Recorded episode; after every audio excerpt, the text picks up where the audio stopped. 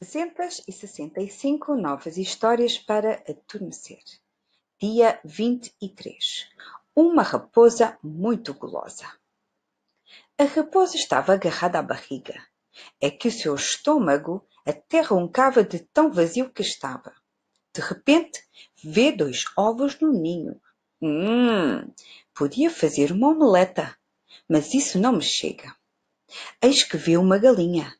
Hum, Podia comê-la assada, mas ainda não é suficientemente bom. A raposa vê de seguida um pato. Hum, acho que este vai ser o meu jantar. Então está prestes a lançar sobre aquela criatura quando vê um grande cisne. Hum, aquilo sim seria um festim.